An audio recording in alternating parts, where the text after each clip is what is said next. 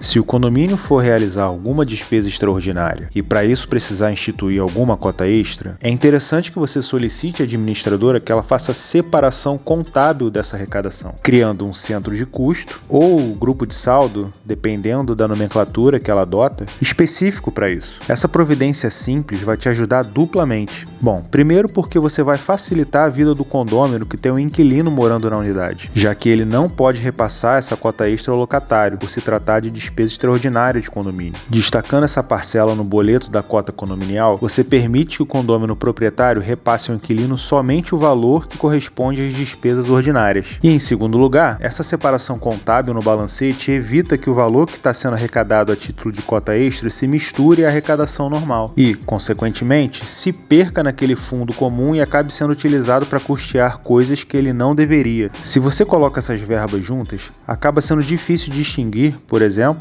se ela acabou pagando o salário do empregado. E isso pode te atrapalhar lá na hora da prestação de contas. Um abraço e até a próxima!